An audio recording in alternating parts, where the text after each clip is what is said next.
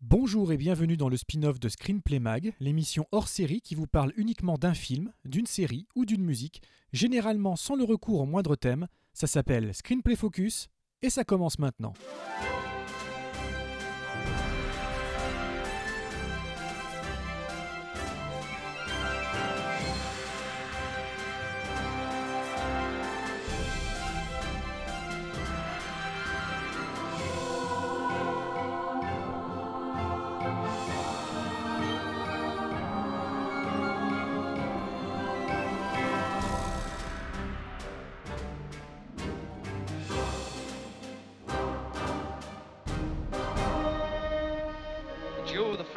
This forest, swear to despoil the rich, only to give to the poor, to shelter the old and the helpless, to protect all women, rich or poor, Norman or Saxon, swear to fight for a free England, to protect her loyally until the return of our king and sovereign, Richard the Lionheart, and swear to fight to the death against our oppressors.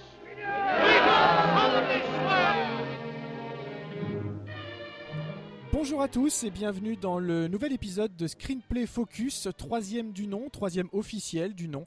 Euh, je dis officiel parce qu'entre-temps, avec l'ami Christophe Bricot, que je salue bien au passage, euh, nous avions euh, consacré un, un mini-focus, un faux focus à Rogue One qui le valait bien et je le recite aujourd'hui parce que on va en reparler de ce focus Rogue One à un moment donné au fil de la discussion. Vous comprendrez pourquoi tout à l'heure. Mais Screenplay Focus oblige, bah, il y a le patron. Il y a l'hébergeur, il y a, euh, comment on dit, hein, euh, voilà, le, le Thénardier, j'ai envie de dire, de- des chroniques de Cliffhanger Co. Fred Tepper, l'ami Fredo, ça va? Ouais, super. Très content d'être là, de, de- retour dans ce qui me fait focus.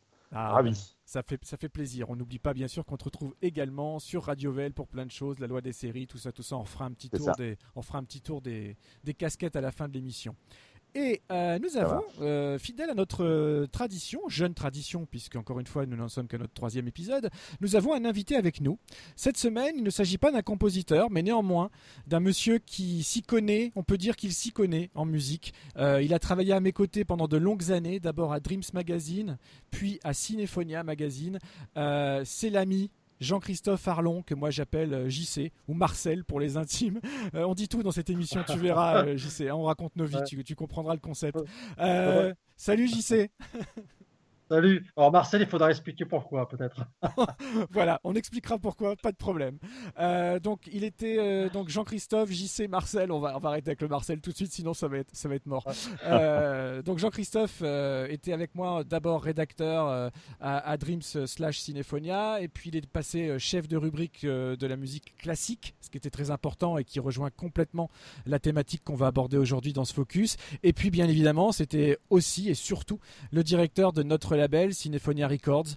Donc euh, de bien belles années de nos vies que l'on continue de regretter, mais en même temps, je- par le biais de plein de choses, je sais que tu collabores euh, à, un très beau site sur James Horner, et puis aujourd'hui tu nous rejoins sur Screenplay Focus, donc c'est une passion qui n'en finit pas de nous, de nous habiter. Voilà, on en dira un peu plus sur la deuxième partie de l'émission. Mais aujourd'hui, on va se reconcentrer sur un monument du cinéma d'aventure. Euh, Vous avez entendu le, monologue prononcé par Errol Flynn dans le film, cette espèce de, enfin pas cette espèce, cet appel à la révolte euh, des compagnons de la forêt de Sherwood, plein d'émulsions, plein de panache. Donc euh, c'est pour cette raison qu'aujourd'hui, euh, mon Fred et mon JC, je vais vous appeler mes compagnons. Oh, c'est beau. C'est beau, Magnifique. hein, c'est beau. Alors mes compagnons, euh, première question euh, rituelle. Euh, comment et quand avez-vous découvert ce film? Bien évidemment, je me tourne d'abord vers Jean-Christophe, euh, notre invité. Alors, les aventures de Romain Desbois. Tu n'étais pas né en 1938. Je sais qu'on fait souvent la blague comme quand on est des vieux cons, mais là, pas à ce point-là quand même. Non, non. Écoute, c'est vrai que ça nous rajeunit pas, mais quand même.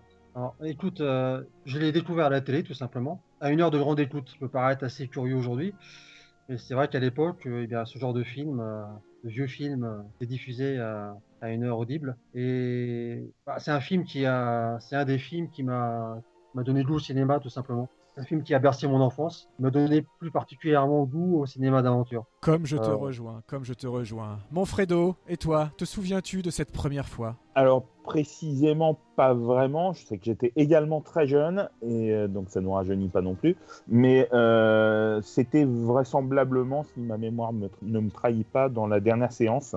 d'Eddie Mitchell, où euh, voilà, il y avait l'habitude effectivement de diffuser ce genre de, de film à, la- à une heure euh, abordable par euh, les, plus, les plus jeunes, puisque c'était le mardi soir, donc euh, veille de, de ne pas d'école, euh, en règle générale pour les, jeunes enfants des années 70-80. Et bah, c'est un film que oui, j'ai tout, tout de suite adoré, j'adorais ce, ce genre de, de film, et c'est vrai que ça, ça a pu susciter le goût pour le, cinéma d'aventure, le cinéma d'action, le cinéma euh, de KPDP, de, enfin voilà, moi j'ai un, goût euh, très prononcé pour le, le, cin- le cinéma de l'âge d'or hollywoodien, on va dire, hein, qui est né avec ce, ce type de, de film découvert forcément à la télévision. Alors, bah, je, vais, répondre à la question, bien évidemment, moi aussi, d'autant plus que euh, faut que, pour le coup, il faut que je raconte en tout cas une partie de, ma vie et d'abord que je présente euh, officiellement nos excuses de la part de, Christophe et de moi euh, pour les deux semaines d'absence euh, de screenplay hebdomadaire. Concrètement, on dit qu'on raconte nos vies, mais on peut pas tout raconter. Il m'est arrivé des trucs pas cool, ce qui fait qu'on n'a pas pu enregistrer, que je n'ai pas pu monter pendant, pendant ces deux semaines. Plusieurs trucs pas cool, dont un qui mène directement, à ce screenplay focus, et c'est pour ça que je veux lui rendre hommage. Euh, j'ai perdu ma grand-mère, euh, et c'est grâce à elle que j'ai découvert ce film, et c'est grâce à elle que euh, j'ai eu l'impression de connaître par cœur ce film avant même de le voir comme vous. hein. Je pense qu'on était tous euh, devant notre poste le même soir. On était tous les trois devant, le- devant la dernière séance, si c'était bien la dernière séance, mais je crois que c'était ça. Euh, on était tous en Je même pense. temps. Sauf que, euh, en fait, depuis que j'étais tout petit, euh, c'est- à, à ma grand-mère que je dois euh, avant tout ce goût du cinéma. C'est elle qui m'a emmené euh, dans les salles dès mon plus jeune âge, qui m'a emmené voir Star Wars en 1979 à Cailleux-sur-Mer.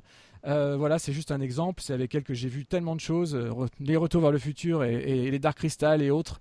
Et Robin des Bois, c'était l'histoire qu'elle me racontait presque tous les soirs quand, euh, quand j'allais me coucher, petit garçon.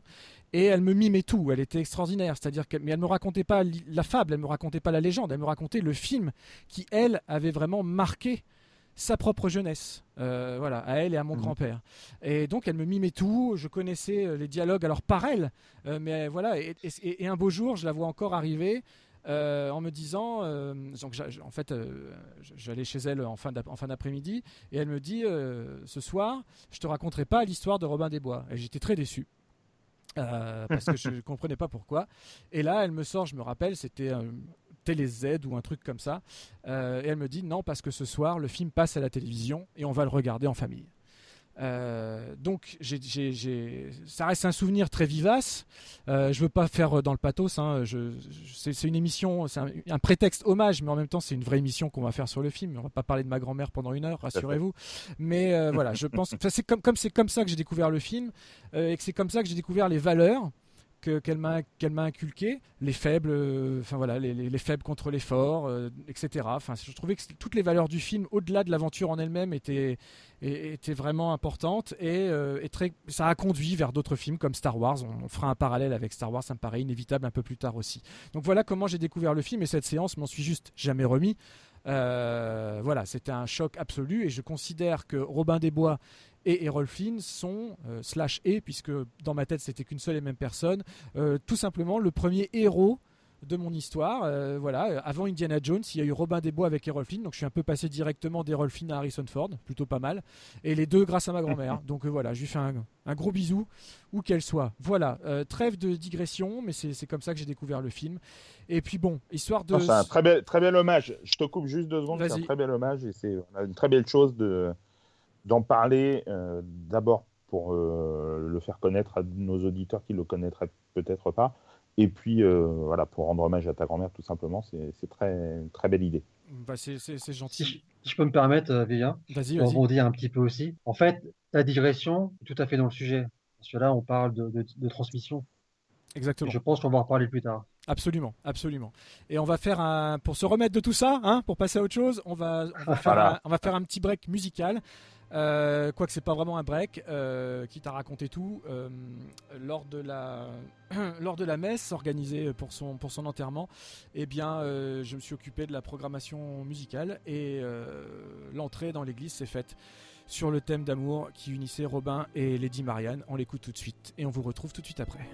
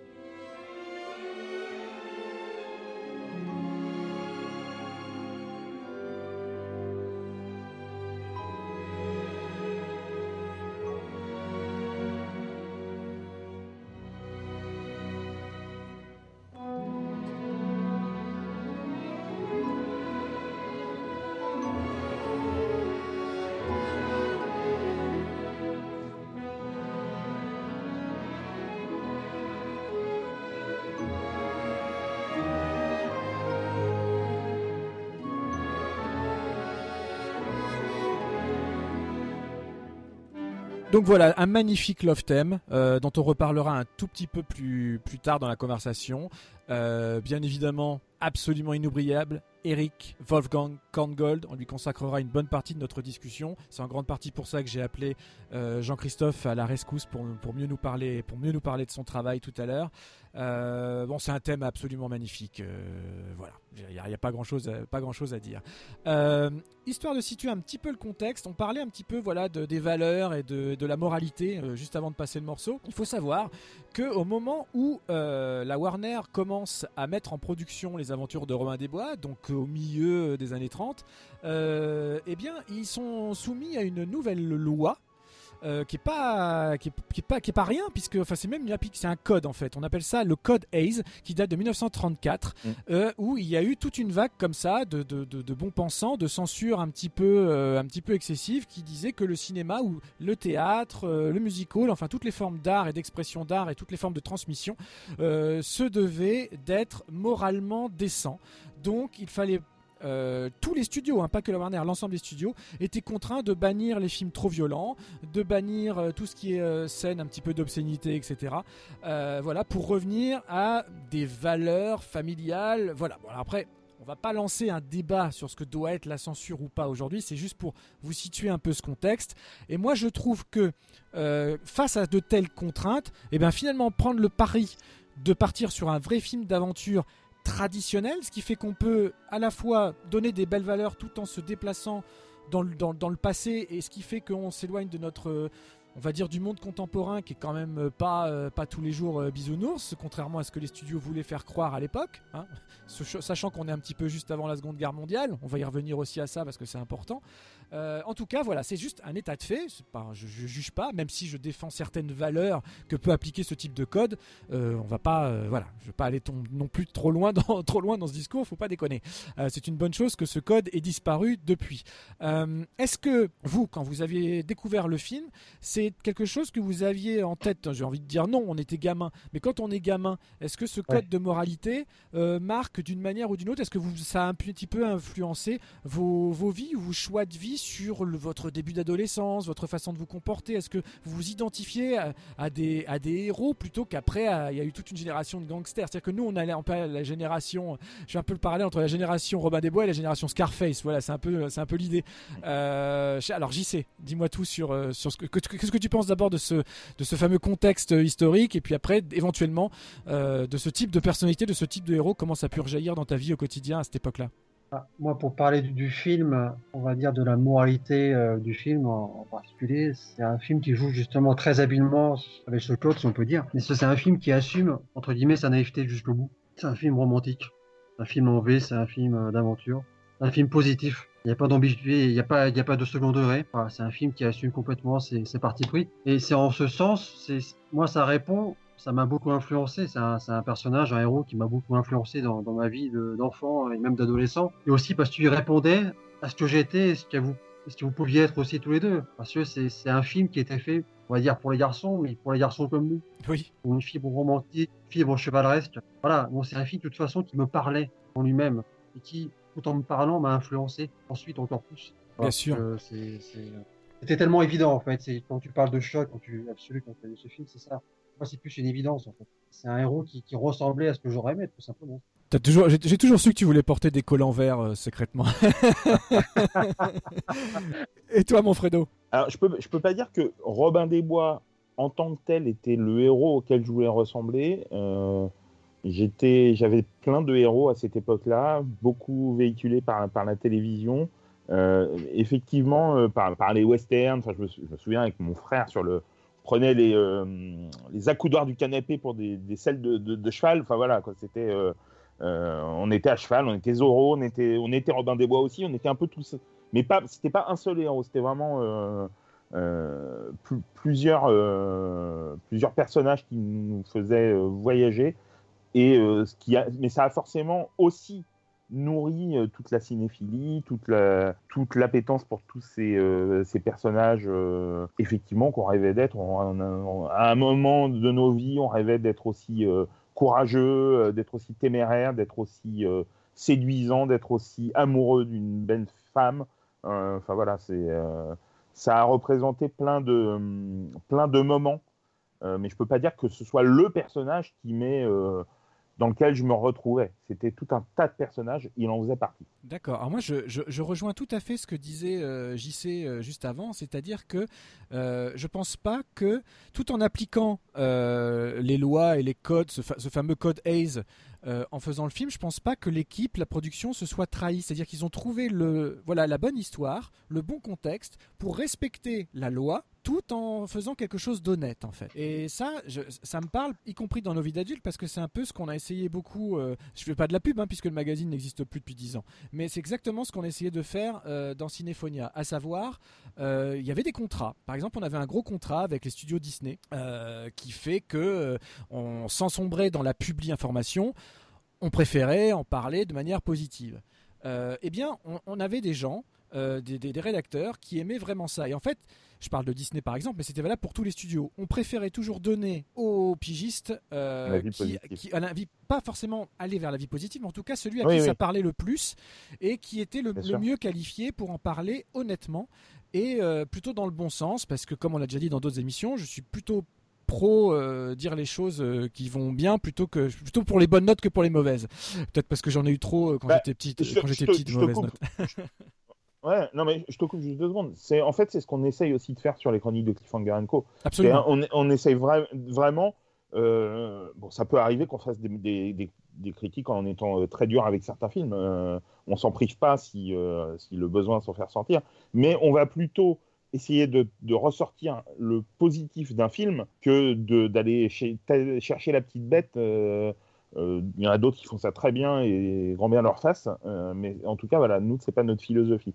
Euh, c'est plus à ressortir le positif. Et effectivement, je comprends tout à fait ce que tu veux dire. Et je pense que euh, on n'est pas réunis là autour du micro tous les trois pour rien. Et comme le disait JC, on était, euh, on devait se ressembler pas mal quand on était gamin. Et finalement, c'est ce genre de cinéma-là. Je vais pas tout mettre sur un seul film, mais ce genre de cinéma-là qui fait que, y compris dans nos choix de carrière, dans la manière de mener nos carrières, on a fait des choix plutôt positifs. Alors certains diront un peu trop bisounours, mais euh, tant pis, c'est notre façon. Ouais, de- naïf. Naïf peut-être. Voilà. Naïf, je sais pas. Je pense pas que ce soit si naïf de choisir le, de voir le beau Non, côté des choses. pas. Tu vois Ah non, non, mais moi, moi, moi, je le pense pas. Je pense que c'est le regard des- que d'autres peuvent avoir. Absolument, absolument. Voilà, c'est pas, pas moi qui pense ça. Tout à fait. Euh, Bien, bien au contraire. alors, pour vous dire à quel point le projet ne devait pas être naïf à l'origine, euh, c'est que ça faisait un bout de temps hein, que la Warner Bros. Donc, voulait faire ce, ce Robin des Bois. Et il l'avait d'abord envisagé avec, non pas Errol Flynn, mais James Cagney. Est-ce que vous saviez cette histoire-là? Est-ce que vous étiez au courant de ça? Ah, Pas du tout, et je, je suis assez stupéfait. Et voilà. donc, il voulait. Moi, j'en avais entendu, j'en avais entendu parler. Moi. Voilà, il C'est voulait- un, c'est un peu, on va dire. Oui, vas-y, j'y sais. Non, pardon, non, dis c'est un peu l'antithèse, hein, James Cagney d'Aeroflin. hein. Exactement. Donc en fait, ils avaient des acteurs sous contrat hein, à l'époque. Là, les studios, c'était c'était Ouais. vraiment ça. Et euh, ils voulaient absolument. James Cagney était leur acteur phare. Alors il faisait que des que des films de gangsters, hein, quasiment. Euh, voilà, même Mm. s'il y avait eu euh, un projet autour du songe d'une nuit d'été, euh, aussi avec James Cagney. Euh, mais bon, donc il a longtemps dû être Robin des Bois. Je pense que le film aurait aurait été très très différent de celui qu'il est là. Euh, mais finalement, ça s'est pas fait euh, parce qu'il y a eu, euh, voilà, il y a eu plein de choses. En fait, il s'est trouvé que le scénario qu'il voulait adop- adopter chez Warner appartenait à la Metro Goldwyn Mayer. De son côté, Warner avait les droits d'une opérette sur Robin des Bois, un op- une espèce d'opéra comique. Et il se trouve que en fait, les deux studios étaient intéressés par le projet qui appartenait à l'autre. Ils ont trouvé des accords. Ils se sont mis d'accord, ce qui est assez rare hein, dans la profession pour le dire. Et chacun a pu échanger, voilà, un scénario contre un autre, un concept contre un autre. Et c'est comme ça qu'on a pu euh, avoir le Robin des Bois tel qu'on le connaît. Et alors Là, je vais commencer une nouvelle, une nouvelle digression. On va rentrer un petit peu dans le making-of. Euh, parce qu'il y a non pas un, mais en fait deux réalisateurs crédités. Euh, tout le monde retient essentiellement Michael Curtis, mais le film a commencé à être tourné par William euh, avec qui Ralph Fiennes avait déjà travaillé sur Le Prince et le Pauvre quelques années avant, et les deux hommes s'entendaient vraiment très bien. Euh, problème, euh, et Curtis avaient des personnalités très très différentes. Le premier étant très calme, très posé, euh, peut-être un peu mou au goût de- des studios, et Curtis, tout le contraire, un petit peu voilà rythmé, nani, euh, voilà, fallait, fallait que ça aille et tout ça. Au terme d'à peu près à un niveau de la moitié du tournage, euh, s'est fait remercier. Curtis l'a remplacé, donc j'en parle pas pour rien parce que c'est à ce moment-là que je veux revenir sur le, sur le focus Rogue One. Euh, je sais pas si tu l'avais écouté notre focus Rogue One, euh, Fredo. Si, si, si. Voilà. Donc il y avait toute cette Si, partie où, je m'étais un petit peu euh, énervé sur euh, tous les gens qui dégommaient le film sous prétexte que dans la bande-annonce il y avait des images qui n'étaient pas dans le film, sous prétexte qu'il y avait eu des reshoots, etc. etc. Robin Ouais. des Bois, Comme d'habitude. 1938, il y a eu des tonnes de reshoots. Il n'y a même pas eu que deux réalisateurs. En vrai, il y en a eu plus de quatre, puisque à l'époque, non seulement les comédiens, mais aussi les réalisateurs étaient sous contrat et pouvaient être appelés sur deux jours où ils pas, n'étaient pas occupés sur d'autres films pour tourner juste des plans. Donc, par exemple, il y a un réalisateur qui est venu tourner sur Robin des Bois uniquement deux jours, mais pas considéré comme un réalisateur de seconde équipe, hein, considéré comme un réalisateur authentique, juste pour euh, faire les plans des compagnons qui descendent des arbres, par exemple, Euh, ou euh, un autre a été engagé pour faire les, euh, les scènes de torture par, euh, par les Normands contre, contre, contre le peuple opprimé, ce genre de choses. Donc déjà, en- donc, le film sort en 38, c'est tourné euh, fin 37, euh, on est déjà dans le mode des reshoots. Et encore plus loin, je me suis replongé dans les bonus de, de, de l'édition DVD pour préparer l'émission, et là je regarde la bande-annonce de Robin des Bois 1938. Et qu'est-ce que je vois pas dedans? Des plans de scènes coupés qui ne sont pas dans le film, où on voit très clairement euh, Errol Flynn et Olivia de Havilland, donc euh, Robin des Bois et Lady Marianne, joue contre joue à cheval euh, dans la verdure. Ça, c'est une scène en fait qui aurait dû être la scène finale, qui n'a pas été intégrée au film. Et ben, on la retrouve dans la bande-annonce. Donc, les gens, une fois de plus, vous avez tort. Screenplay Focus avait raison. Euh, ce Ah, pas, c'est Non, pas une bonne sûr. raison. Bah, Fred, du coup, vas-y, exprime-toi. non, mais en, en plus, les reshoots, c'est connu. Il y en a sur tous les films, sur tous les blockbusters, il y a des reshoots. C'est pas, pas une nouveauté qui était, qui était apparue sur Rogue One. C'était euh, euh, comme d'habitude. euh, Il y en a qui aiment bien faire de l'écume avec rien du tout. Bon, ça, ça m'étonne pas que dès 1938, euh, il y, y a eu des scènes. tournées en trop et pas intégrées au montage final. et d'autant plus à cette époque où, où, la censure et pour le coup le code Hayes était beaucoup plus, beaucoup plus fort et beaucoup plus, encore plus intense qu'aujourd'hui. Donc, euh, ça m'étonne absolument pas que dans- dès les années 30, il y ait eu, euh, il y ait eu ce, ce- ce type de, de, de reshoot, enfin de, de, de scènes supplémentaires qui ne sont pas intégrées au montage. Voilà, et encore une fois, on parle de la Warner, pas de Disney. Donc le- tous les studios font pareil. Foutez-nous la paix avec les soi-disant euh, méchants Disney, au passage. Euh, tu étais au courant de ce genre de, de toutes ces histoires, euh, JC, ou pas du tout alors? Parce que tu as été surpris par, par James Cagney, mais voilà, au niveau des deux réalisateurs, tout ça? Je savais qu'il y avait euh, William Kelly, pas, les, pas les deux autres, mais bon, je suis pas plus étonné que ça. Parce que de toute façon, les, grands studios et leurs pratiques sont nés dans les années 30. Il n'y a pas grand-chose au final qui a changé. Après, pour est des polémiques euh, autour de- des shoots, des reshoots, euh, ça n'a aucun intérêt. Voilà, le, le- le film est le film et on peut pas le juger sur ce qu'on pense qu'il devrait être. Euh, voilà, on a le droit de pas aimer un film, mais uniquement sur le sur la vision du film.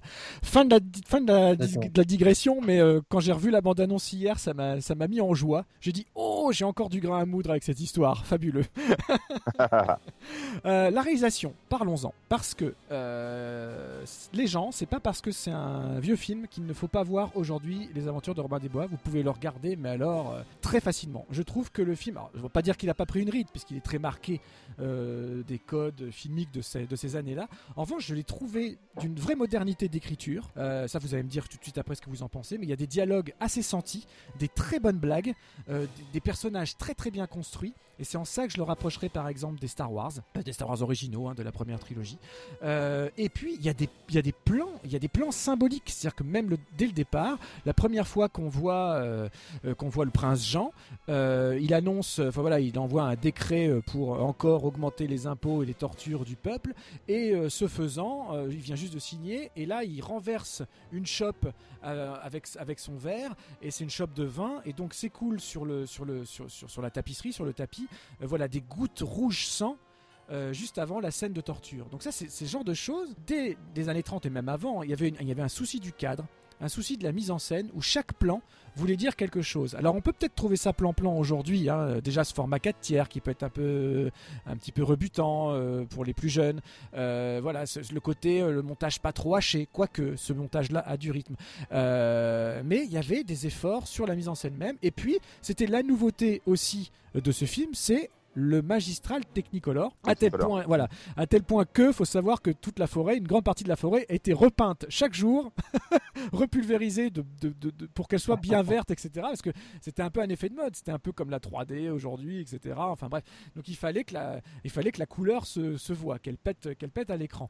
Alors D'abord, mon JC, euh, qu'est-ce que tu penses du film en termes de réalisation pure? Tu as pu le revoir un petit peu avant l'émission ou, ou c'est des souvenirs un peu lointains? Alors, je l'ai pas revu, euh, mais c'est pas des souvenirs lointains. C'est un film que j'ai vu évidemment de nombreuses fois. J'ai pas vu depuis un moment, et c'est pas plus mal, j'allais dire, parce que c'est un, un, film qui reste très clair dans mon souvenir. Et je te rejoins complètement une fois de plus, et je pense que ce sera pas la dernière fois. C'est clair. Euh, non, il est très piquant dans les dialogues, ça je me rappelle très bien, et c'est un film qui a de l'humour. Qui... Quand je disais qu'il était naïf, il est quand même, c'est pas naïf gnangnan, c'est naïf euh, piquant. Voilà. Euh, le personnage, par exemple, tu parles de modernité, le personnage de Olivia de Havilland est très moderne, pas une cruche. Ah non, non, pas du tout. Je veux dire. On va, on va même lui consacrer un, euh. on va même lui consacrer toute une partie de la discussion Olivia de Havilland parce qu'il y, y, a vraiment beaucoup de choses à dire et sur elle et sur le personnage. Et effectivement, il y a certains aspects qui ont vieilli, forcément. Les taux l'envers, par exemple. Sinon, à part, à part ça, je trouve qu'il est aussi très moderne dans sa réalisation. Il y a, il y a des plans très inventifs, des idées. Est-ce qu'on peut parler de ce duel final entre Rolf et Basil Rathbone avec ce, magnifique jeu d'ombre Bien sûr. Extraordinaire. Magnifique. Complètement, complètement novateur, précurseur. De toute façon, c'est un film vraiment précurseur. Il y a un, je pense qu'il y a un avant et un après euh, Robin des Bois par Michael Curtis. Et j'irai même plus loin. Est-ce que, que George Lucas et Spielberg seraient ce qu'ils sont euh, sans Robin des Bois Je suis pas certain. Fredo? Alors, euh, moi, je l'ai revu pour préparer l'émission. Je l'avais pas vu depuis un petit moment. Et bizarrement, je me souviens que la toute dernière fois que j'avais revu avant, avant les, il y a quelques jours, je l'avais trouvé vraiment vieilli pour le coup. Je sais pas parce que en fait j'ai enchaîné avec le, euh, j'avais enchaîné à l'époque avec le, la version avec Kevin Costner euh, et les, deux pour le coup je les avais trouvés un peu un peu vieillis. Et là en le revoyant, ben, cette sensation euh, était alors oui, le film a un petit peu vieilli, ne, ne racontons, pas non plus d'histoire, mais c'était beaucoup plus atténué. Euh, je trouve que c'est un film, euh, et ça pour le coup, j'en ai jamais euh, varié d'un iota dans cet avis-là. C'est un film qui est virevoltant, grâce à la personnalité des Rolf notamment, mais aussi grâce à la mise en scène qui est vraiment d'une fluidité incroyable. J'ai aussi la sensation, je ne sais pas si vous allez me contredire, ou c'est une impression en tous les cas, que certaines images ont été accélérées parfois. Je te, je te confirme. Je te confirme. D'accord. Voilà. Donc euh, ça c'est vraiment euh, prégnant. On le ressent vraiment dans certains combats, notamment quand euh, le, combat final, quand il monte et descend les escaliers. Il va beaucoup trop vite. c'est pas possible. c'est Steve Austin quoi. Mais non non franchement bon.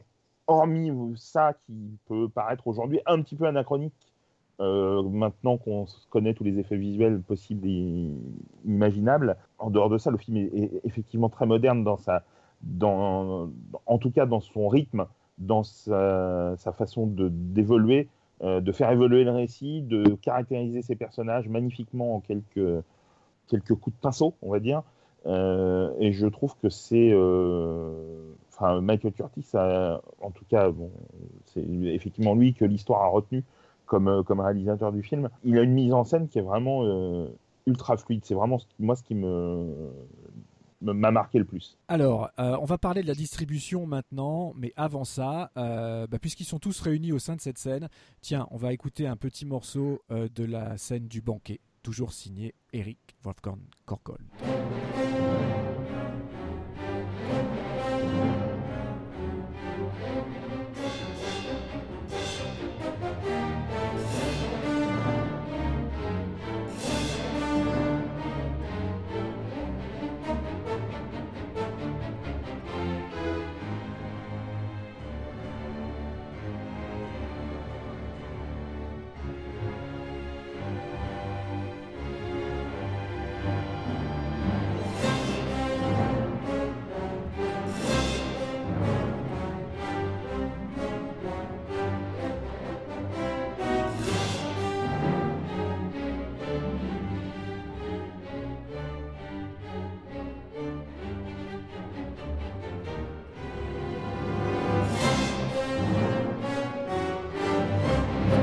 Cette entrée quand même, quand Errol Flynn arrive dans, son, dans, son, dans, son, dans sa tenue verte, avec son, avec son cerf autour, de, autour des épaules, et qui vient le balancer comme ça sur, le, sur, la, sur, sur la, table, table. Du, sur la table du banquet. Et on, on parlait de phrases bien senties euh, juste avant. Euh, voilà, quand il y a Lady Marianne qui lui dit euh, Mais vous parlez en traître, il lui répond couramment. Rien que ça, ça m'a, je trouve ça mais absolument génial en termes d'écriture. C'est tellement simple, concis, précis et en même temps drôle, et ça montre bien la modernité du personnage. Parce que. Euh, une, question, une question.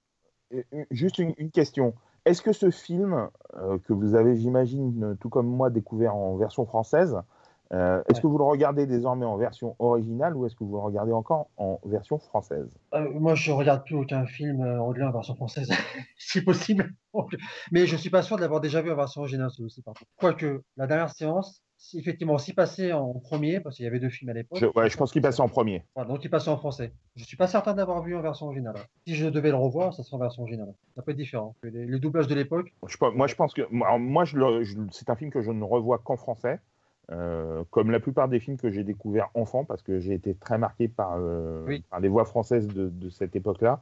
Et euh, ça ne me gêne absolument pas de ne pas euh, les redécouvrir en version originale. Moi, pour le coup, voilà, je le découvre en français. effectivement, à cette époque, il y avait un, euh, un doublage qui était absolument exceptionnel, des voix qui étaient vraiment remarquables. Et moi, pour le coup, je ne vois ce film et, et pas mal d'autres qu'en version française. Ah, c'est rigolo. Alors moi, je l'ai vu, bah, je l'ai vu des dizaines de fois en français. Euh, d'abord enfant et puis adolescent. Et depuis que euh, j'ai le film en, DVD, donc ça, fait un bout de temps, euh, je l'ai revu beaucoup, en, beaucoup, beaucoup en version originale. de même que tous les Errol Flynn, parce que moi, il m'est né de ce film est né une véritable passion pour Errol Flynn. Donc j'ai absolument toute la collection et, et, en fait, je considère que on peut pas être fan d'Errol Flynn si on n'entend pas Errol Flynn, tu vois. Donc c'est mmh. d'ailleurs. Je comprends, je, je comprends. Voilà. Et d'ailleurs, c'est très marrant que tu poses cette question parce que comme voilà, vous avez entendu en ouverture le discours d'Errol Flynn. Je me suis longtemps tâté avant de vous le proposer en français, justement par nostalgie. Et eh ben, vous savez quoi? Comme on a entendu Errol Flynn en VO faire l'ouverture, je remettrai le même passage, mais en français, en clôture de l'émission. Comme ça, tout le monde sera content. il y en aura pour tous les publics. Voilà.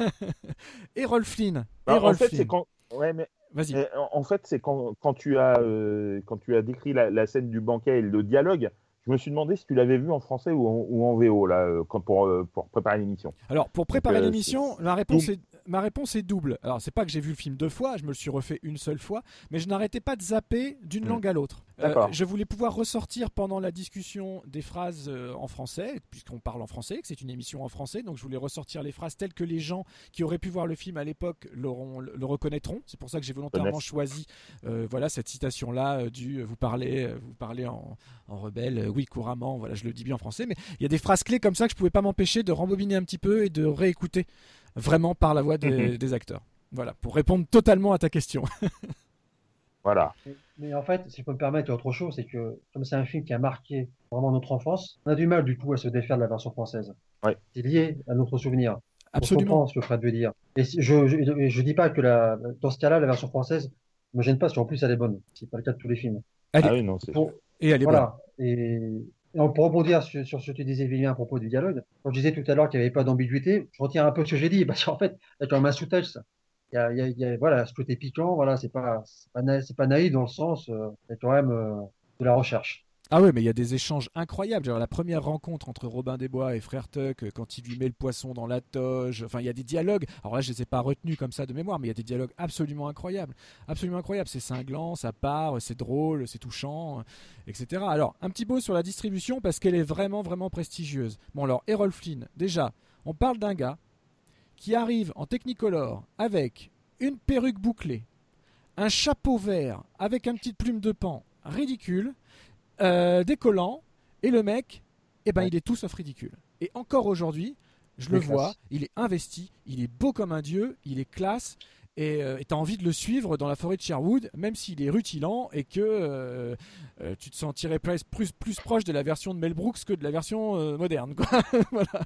Mais, mais en tout cas, je, non, mais moi j'ai un respect énorme pour ces, pour, ces, pour ces acteurs qui, à l'époque, enfilaient ces costumes-là, devaient certainement se trouver ridicules dans la glace, mais une fois qu'on leur disait moteur et action, ils, ils, étaient complètement. Il y a une espèce de transcendance, quoi. C'est incroyable. Alors, est-ce voilà, on a gardé, on a, on a gardé cette nostalgie, c'est un héros d'enfance, donc bien évidemment on ne peut pas, on peut pas le trouver ridicule, mais quand j'essaye d'être objectif et que je me dis putain quand même ce chapeau il, il a quand même l'air con avec sa petite barbichette et tout, mais non il est juste super beau le mec, il est tellement investi dans son discours quand il fait, un- quand il fait son fameux appel Ah, à la révolte sûr de dans la lui, forêt, il est sûr de lui, C'est ça, c'est ça.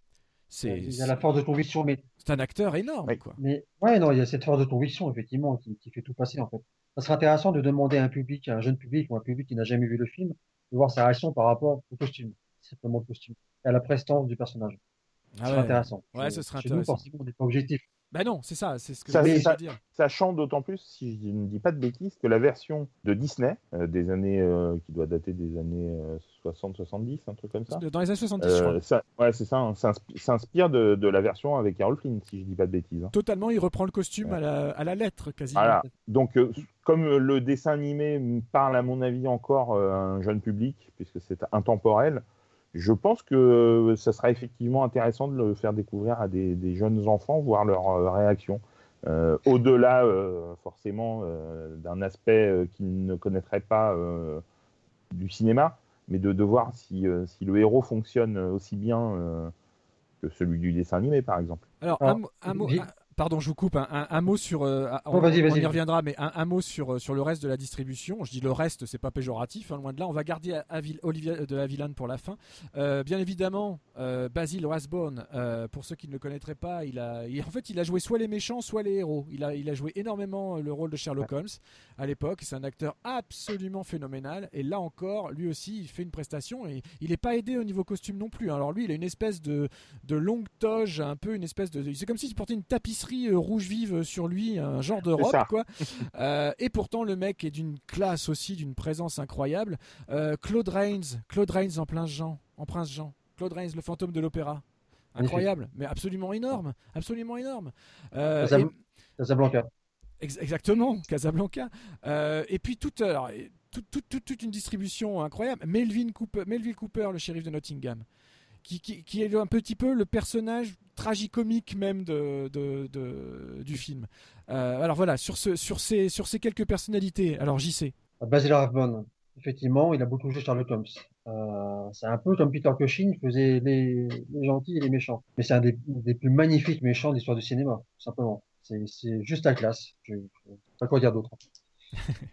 Claude Rains, c'est pareil, c'est un acteur qui était capable vraiment de jouer les deux, les deux côtés, les deux faces euh, de l'être humain avec autant de talent. Et c'est un, c'était plutôt un second rôle, mais un second rôle qui, qui marquait les films dans lesquels il jouait.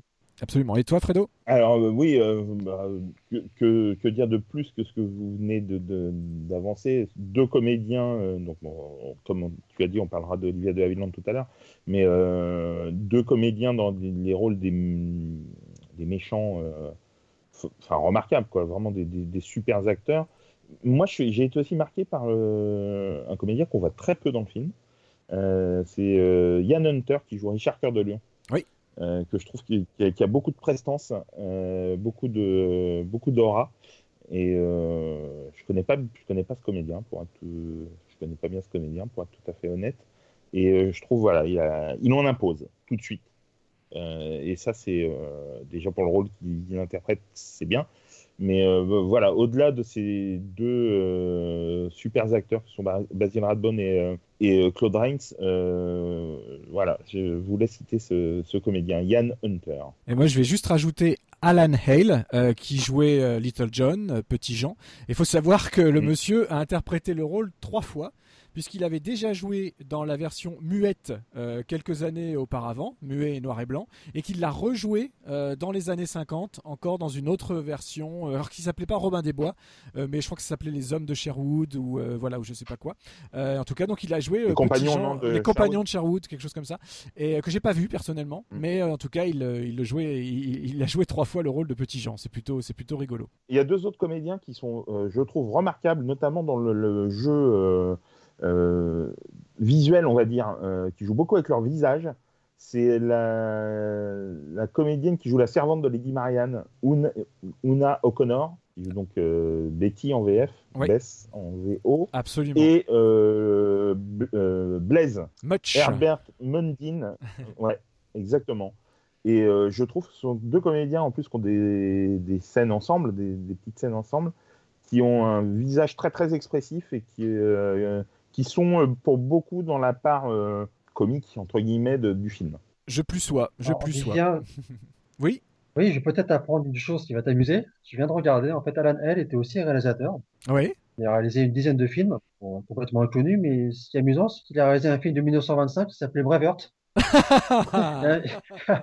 et, et un film de 1926 qui s'appelait Risky Business. Ah, putain, c'est Énorme. C'est, voilà.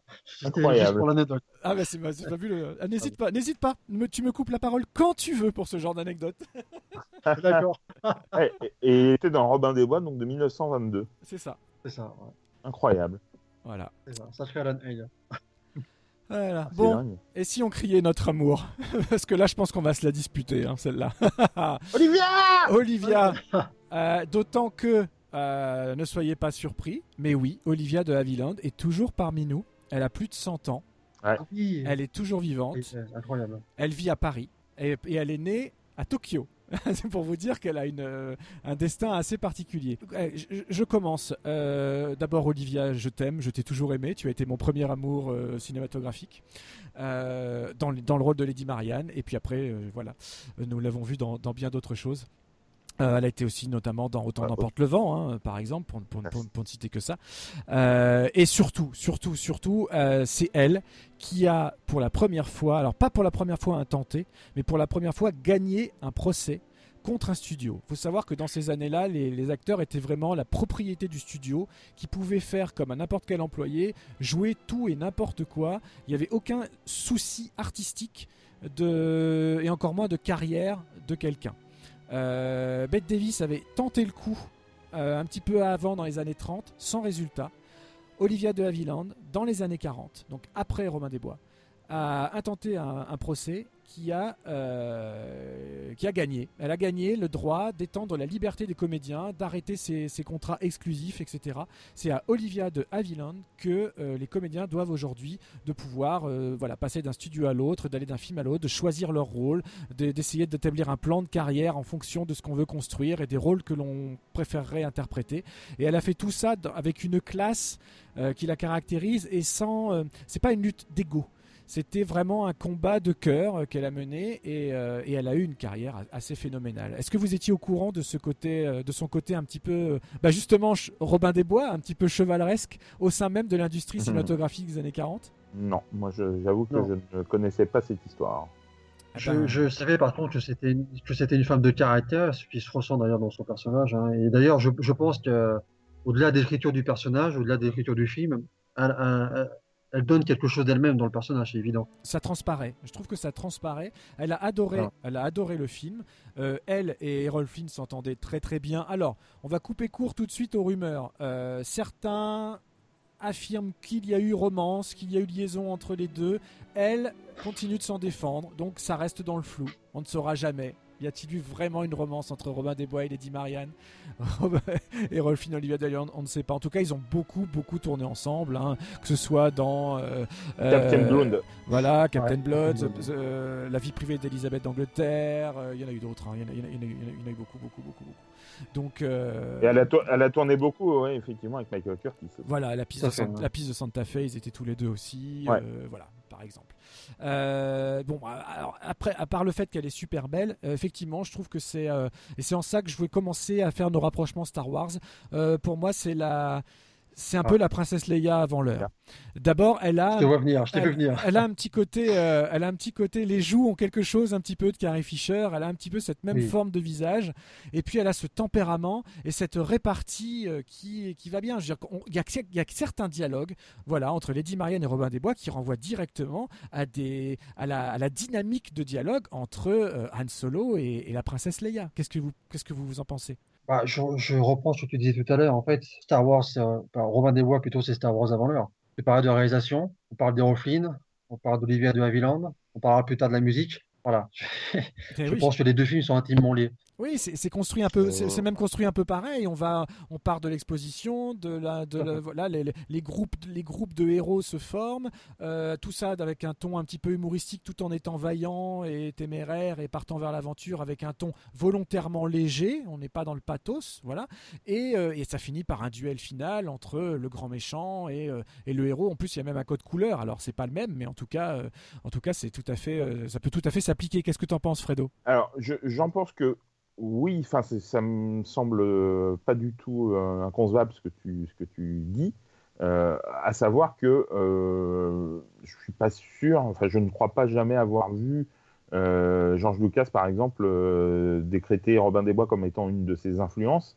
Plutôt, on a toujours parlé de Kurosawa comme, comme étant son influence majeure pour, pour la guerre des étoiles. Après, oui, c'est forcément, quand on y réfléchit, ça, semble évident que c'est un film, en tout cas, qui a marqué son imaginaire de spectateur et que et c'est ressorti euh, d'une façon ou d'une autre euh, euh, dans, dans, le- dans les Star Wars. Oui, oui, ça, ça me semble. euh, C'est vrai qu'il y a- dans la façon d'être des Rolf Flynn, euh, du, Han Solo, dans le tempérament euh, de Olivia de Havilland qu'on retrouve aussi dans Autant d'emporte le vent par ailleurs. Oui. Même si on, on a tous euh, plus en mémoire euh, Viviane Lee, euh, dans, dans Autant d'emporte le vent, elle avait aussi un tempérament très, voilà, très, toujours très énergique, très beaucoup d'abattage.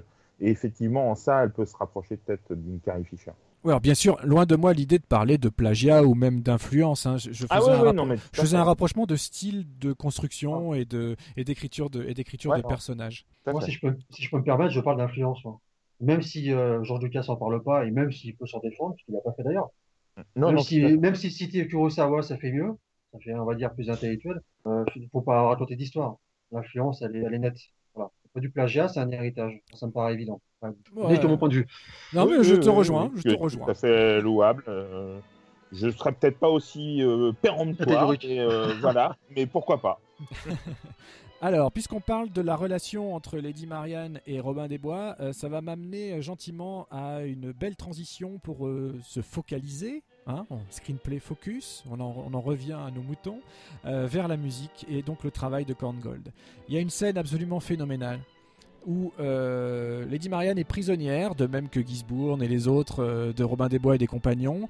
Euh, ils sont dans la, dans la forêt après avoir partagé un, bon morceau de poulet mangé avec les doigts et rien que ça. Enfin, cette scène est phénoménale. Voir le jeu d'Olivia de, Olivia de Havilland manger un poulet avec les doigts, c'est absolument génial. Dit comme ça, ça peut paraître stupide, mais si vous voyez le film, vous comprendrez.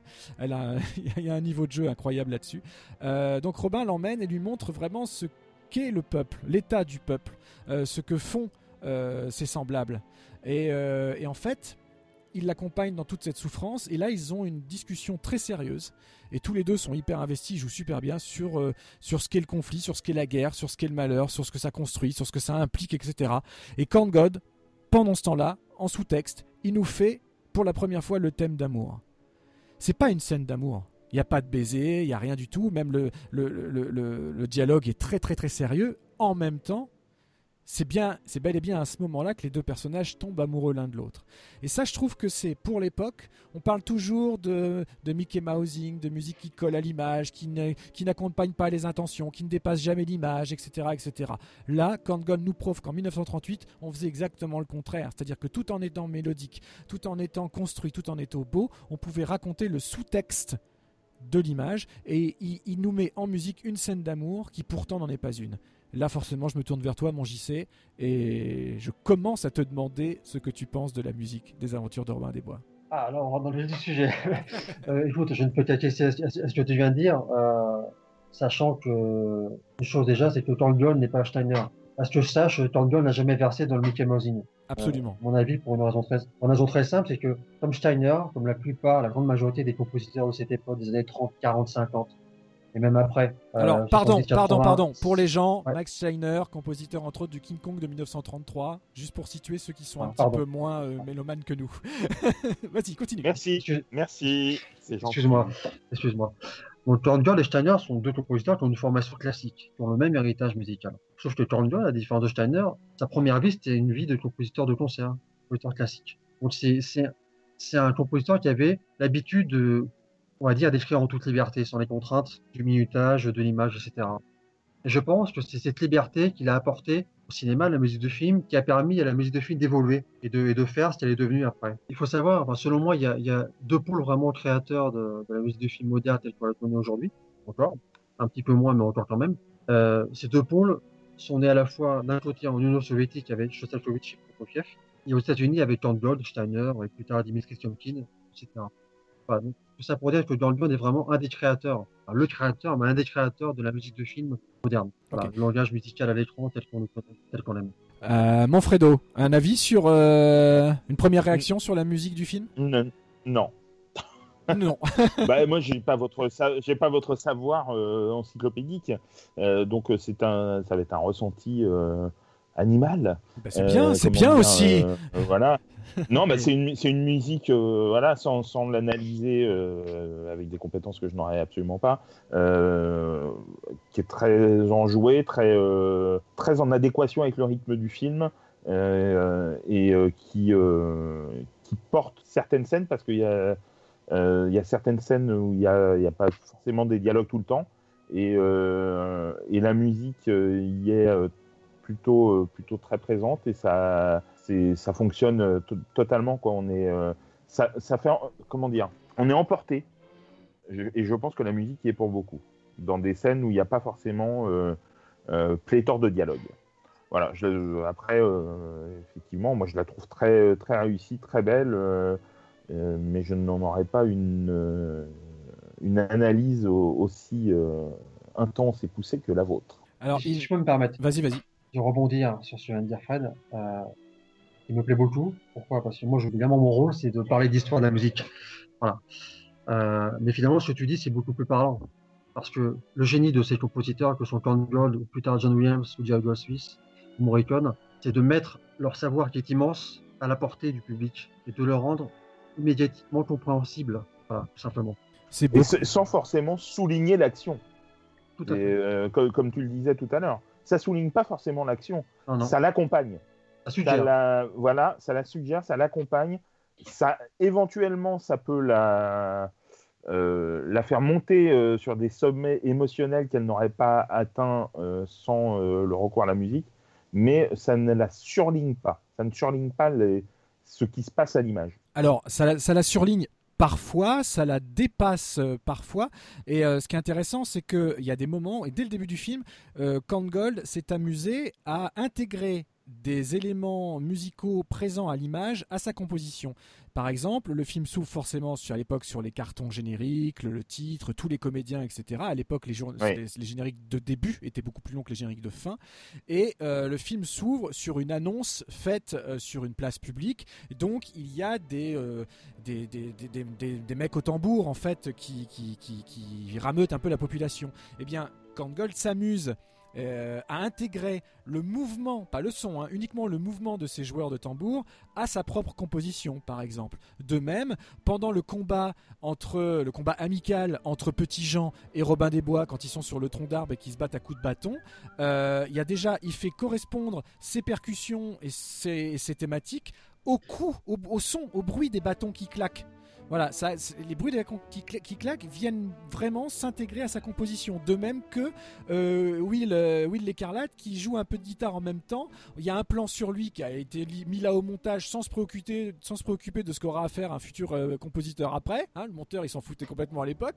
Et ben Kangol il se désarme pas et puis il rajoute au milieu de sa composition un petit peu de sitar. Voilà. Euh, JC, tu vois un petit peu cette séquence. Qu'est-ce que tu peux nous, nous dire sur cet aspect-là de la musique de film, à savoir quand un compositeur doit non seulement euh, faire passer l'émotion de l'histoire, accompagner une image et même la dépasser en intégrant ce qu'on peut y voir en termes de son.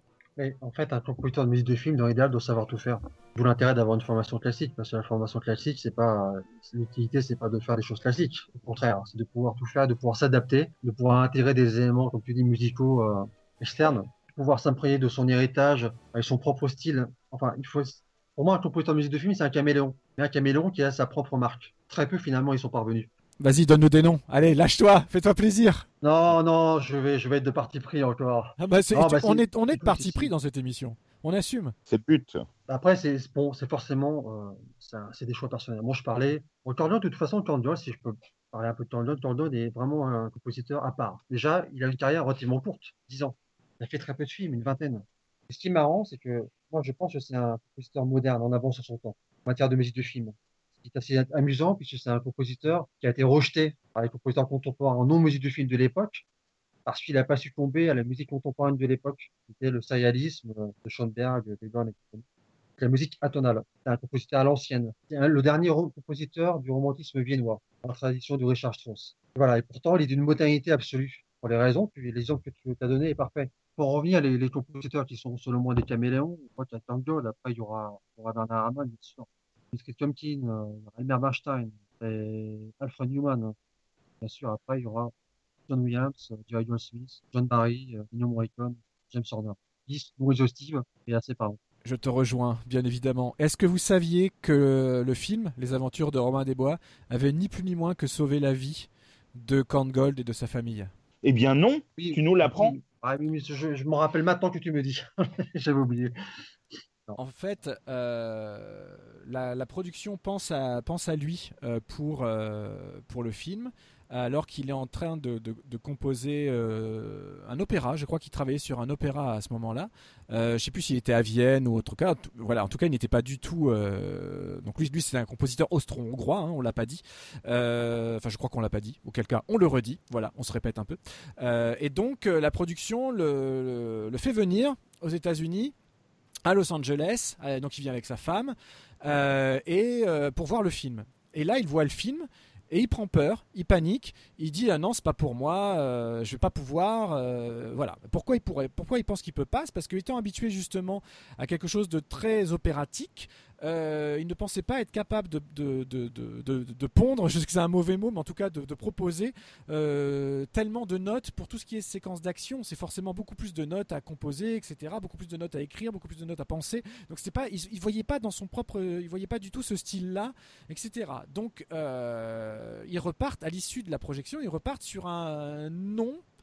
Peut-être pas tout à fait définitif, mais non. Le hasard du calendrier veut que de l'autre côté euh, de l'océan, un certain Adolf Hitler commence à monter au pouvoir et, euh, que les, les- les familles euh, voilà, de nature, enfin voilà, d'Autriche, de Hongrie, etc., commencent à vouloir prendre la fuite. Eh bien, il faut savoir que du coup, suite à la proposition d'Hollywood, Korngold a pu bien évidemment rester avec sa femme aux États-Unis. Il a accepté de faire le film d'abord essentiellement pour ça. Et euh, il a fait venir sa famille. Et euh, donc, je crois qu'il y avait ses parents, euh, son fils aussi, je crois, qui, ont, qui sont montés. C'est une histoire vraie, hein, c'est pas pour faire, pour faire dramatique. Ils sont montés dans le dernier train en partance légale avant que les frontières ne soient bouchées, contrôlées et que l'on aille vers le désastre mondial que l'on sait. Voilà, donc c'est les aventures de Romain Desbois ont littéralement, littéralement sauvé la vie du compositeur, de sa famille, et en plus il a bien fait parce qu'il me semble qu'il a même eu l'Oscar. Hein. Euh, Détrompe-moi peut-être, j'y sais, mais je crois qu'il a gagné l'Oscar pour Romain Desbois.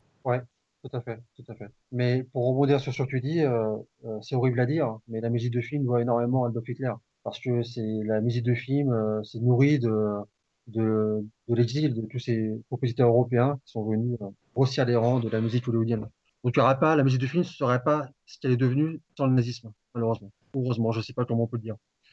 En tout cas, la musique de film hollywoodienne. Euh, Peut-être que dans un autre contexte, le cinéma européen, lui, se serait développé autrement. Enfin, on ne va pas réécrire l'histoire, mais en tout cas, voilà, c'était important. Paraissait important de le, de, de le redire ici. Moi, personnellement, la, la musique des aventures de Robin des Bois est, fait partie de, de- des BO que j'écoutais le plus euh, dans ma vie.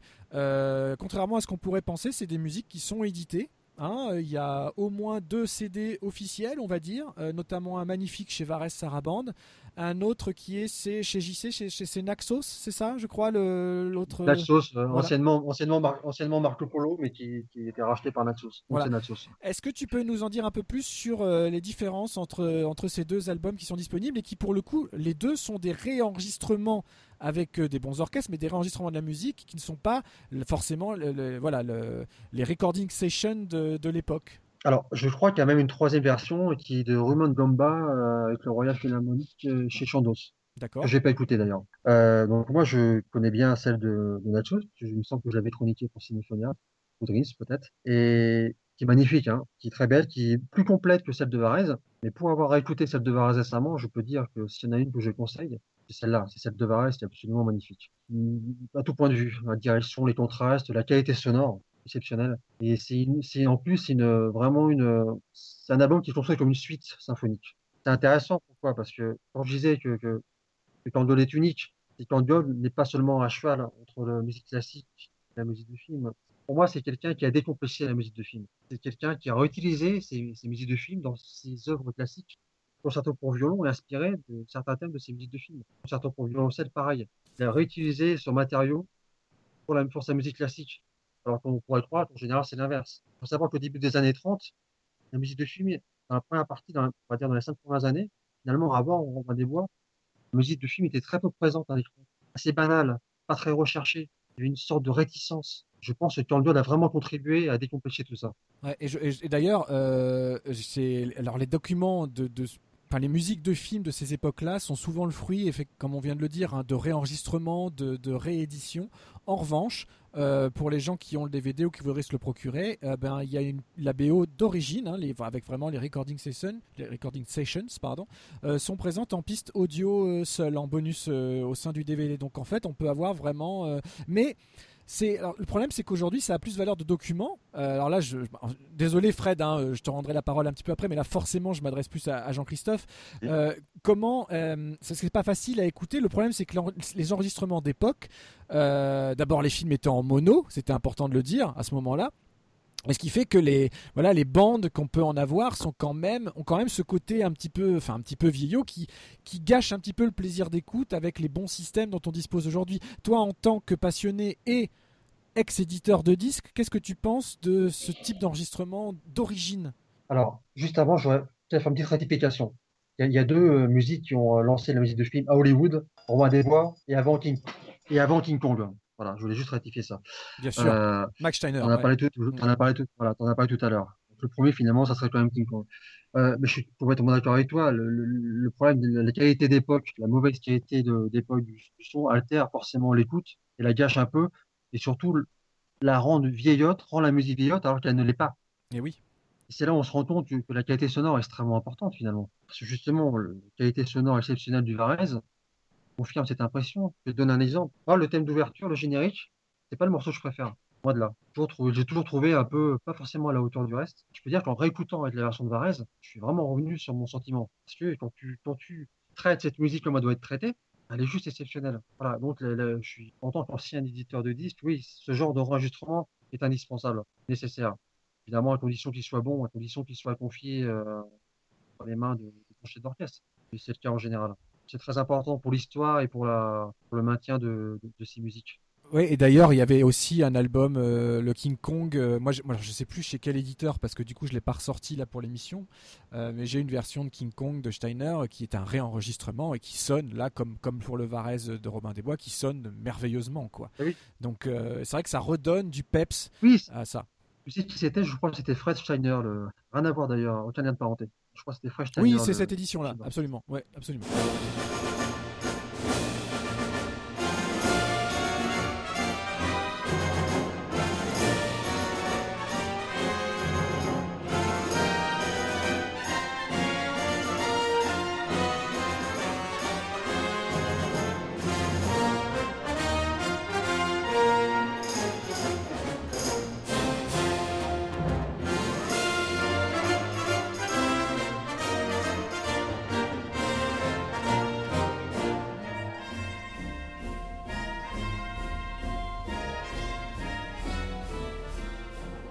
Comme c'est une émission qui s'appelle Focus, euh, allons, jusqu'au bout, parce qu'on a cité que le film avait reçu l'Oscar de la meilleure musique. Mais euh, si mes informations sont exactes, il a également reçu celui du meilleur montage et celui de la meilleure direction artistique. C'était une distinction visiblement qui avait cours dans les années 30-40. Euh, donc, voilà, je trouve que ce sont des récompenses qui symbolisent bien ce qu'est le film en fait. Oui, et qui montre bien aussi. Je me faisais la réflexion euh, justement en regardant l'affiche euh, pour préparer l'émission. Euh, on, peut toujours trouver bizarre qu'à Hollywood, les Oscars euh, récompensent le- pour le pour le meilleur film, c'est jamais le réalisateur qui reçoit l'Oscar, c'est la production. Eh bien, ce type de cinéma Ouais, là aux États-Unis, ouais. voilà, montre bien pourquoi ça vient de là. D'abord parce que les Oscars existent depuis belle lurette, et puis qu'à l'époque, on voit bien que finalement, c'est l'équipe de production, producteur, qui porte ré- réellement la vision globale du film. Ce qui n'empêche pas les réalisateurs de faire, euh, successifs d'ailleurs, dans le cas présent, de faire du très très bon travail, chacun à leur niveau, mais au service d'une œuvre Ouais. globale.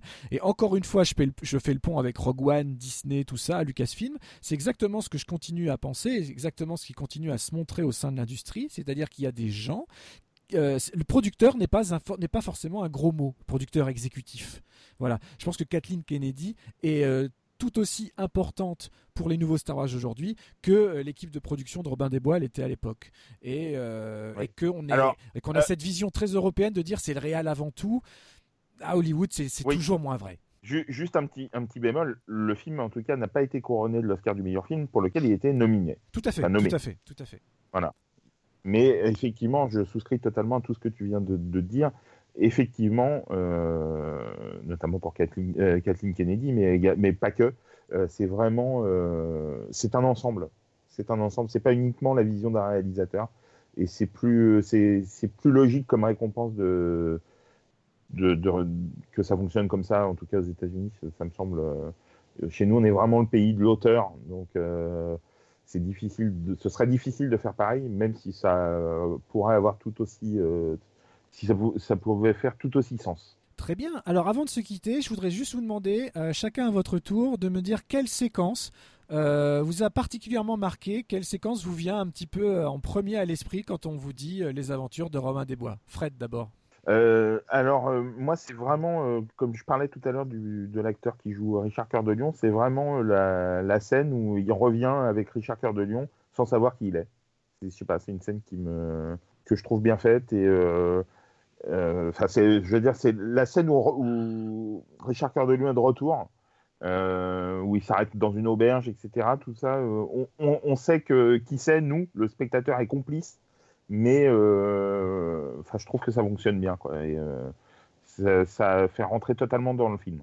Ok. et bon. toi, et toi, mon JC Moi, c'est le duel final.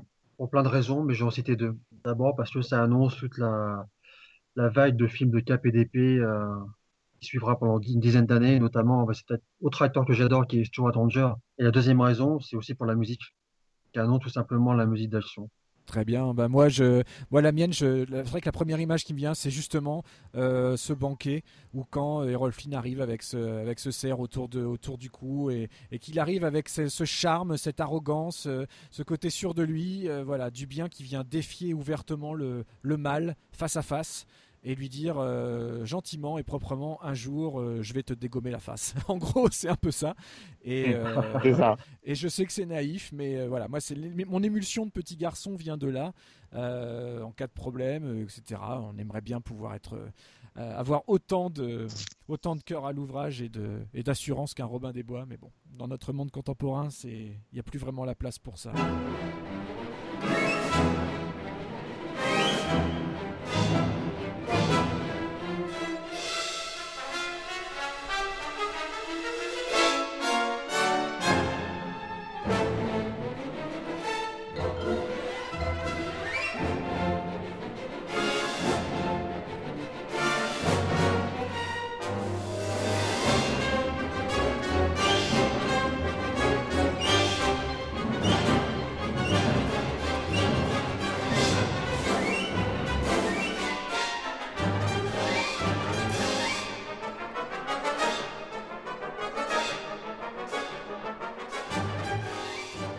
Les amis, il va quand même être euh, temps de sortir de la forêt de Sherwood, même si c'est vrai qu'on y est bien et qu'on y resterait bien, euh, peut-être pas toute la vie, mais en tout cas un bon bout de temps.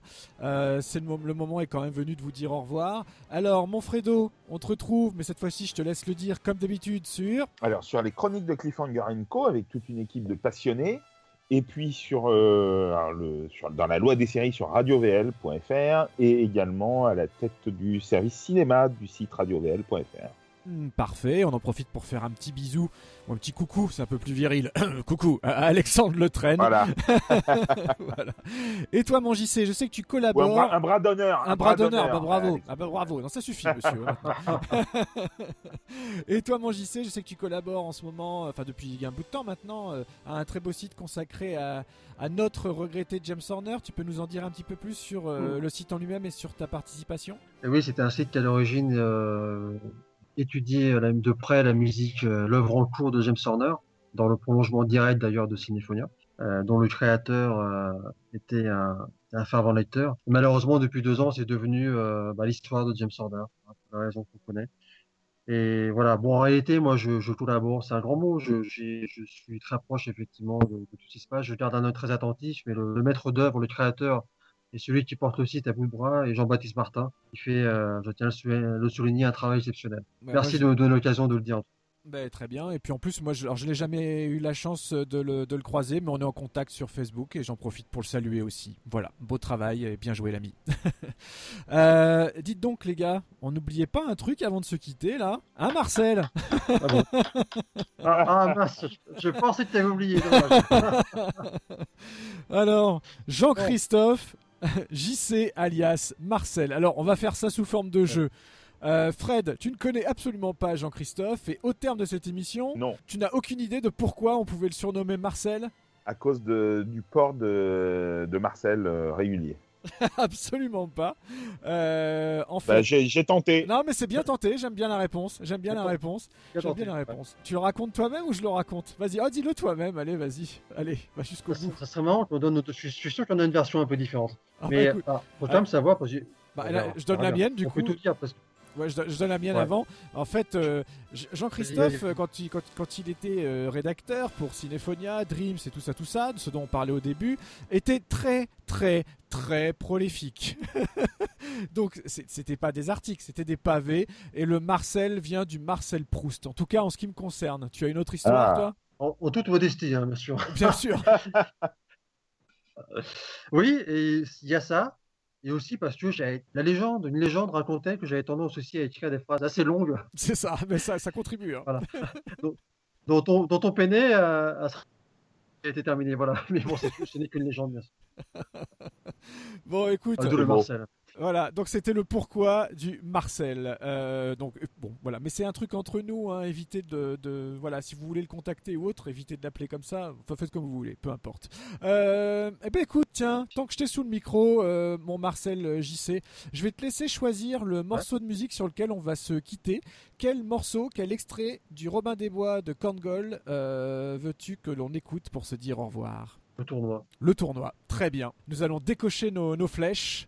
Euh, et on espère bien gagner le tournoi. En tout cas, on espère qu'on a gagné euh, vos têtes, vos cœurs, euh, vos casques, vos ordinateurs, vos tablettes, vos autoradios dans la voiture. Alors j'ai testé, Screenplay s'écoute aussi très bien en tondant la pelouse ou en faisant la vaisselle. Donc n'hésitez pas à partager, partager, partager. faites, prenez la bonne parole, compagnons. Compagnons, venez à nous et aidez à transmettre la bonne parole de Screenplay Mag et de Screenplay Focus. Fredo, merci encore. On se retrouve très bientôt. Mais avec plaisir. Ouais, bien sûr. Et JC, à mon avis, on se retrouvera aussi euh, très très prochainement. Merci en tout cas d'être venu euh, jouer le jeu avec nous. Quand tu veux, c'était un plaisir. Euh, bah, moi je remercie, je fais un coucou à, à Christophe Bricot qui, alors les gens, ne vous inquiétez pas, Christophe va bien. hein, euh, c'est juste que au retour, au retour de nos de nos semaines de non diffusion, euh, bah, nous avons donc passé le focus mutante euh, lundi dernier et là Christophe. En, juste pour cause professionnelle, n'était pas disponible pour un enregistrement, donc nous, avons, nous en avons profité pour faire ce Screenplay Focus. Mais rassurez-vous, Christophe Bricot et Screenplay Mag, ça revient très très très vite. Normalement la semaine prochaine. Je dis bien normalement. Mais sinon, vous aurez un focus, ne vous inquiétez Euh, pas. oui. Voilà. On ne Voilà. va pas vous laisser tomber comme ça. On fera peut-être une trêve comme pendant l'été quand même. hein. Je vous préviens. Peut-être que pendant l'été, à un moment donné, on va s'arrêter, mais on reviendra en deuxième saison de Screenplay Focus et de Screenplay Mad. Merci à tous de nous suivre. Merci de nous partager, surtout sur une émission comme celle d'aujourd'hui, qui est certainement et de loin la moins évidente qu'on ait fait depuis le début, parce que dès qu'on dépasse les années 80, dès qu'on va plus loin, j'ai peur qu'il y ait plein de gens qui n'aient pas envie de cliquer, qui n'aient pas envie de nous suivre. Donc partagez, partagez, partagez. Faites suivre l'émission. J'espère que au-delà du film en lui-même, au-delà de vous donner envie de revoir le film en lui-même, on aura dit des choses pas trop bébêtes dessus. et puis bah, je vous retrouve la semaine prochaine, quoi qu'il arrive, Screenplay Focus ou Screenplay Mag. Et d'ici là, salut bonhomme.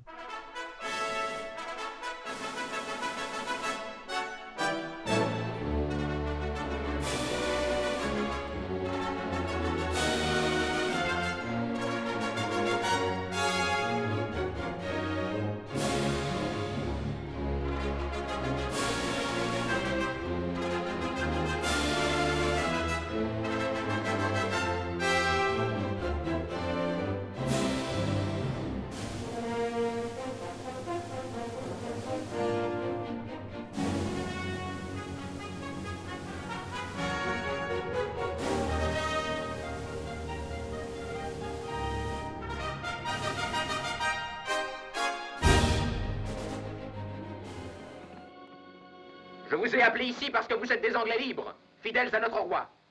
Tant qu'il a régné sur nous, nous avons vécu en paix. Mais depuis que le prince Jean s'est emparé de la régence, Gisbourne et les traites de son espèce se livrent au meurtre et au pillage. Vous avez tous souffert de leur cruauté. Ils coupent les oreilles, brûlent les yeux de nos frères. Ils incendient nos fermes et nos maisons. Ils abusent de nos femmes. Il faut mettre fin à tout cela. Robert a raison. Notre forêt est vaste. Elle peut abriter et nourrir une troupe d'hommes braves et déterminés, des hommes habiles à l'épée et au tir à l'arc. Amis, si vous voulez vous battre pour le peuple, j'ai besoin de vous. Êtes-vous avec moi Alors à genoux, et jurons ensemble. Nous, hommes libres de cette forêt, nous jurons de ne dépouiller le riche que pour donner aux pauvres, de protéger les vieillards et les faibles, de défendre toutes les femmes, riches ou pauvres, normandes ou saxonnes, de combattre pour l'Angleterre, de la protéger loyalement jusqu'au retour de notre souverain Richard Cœur de Lion et jurons de lutter jusqu'à la mort contre nos oppresseurs. Nous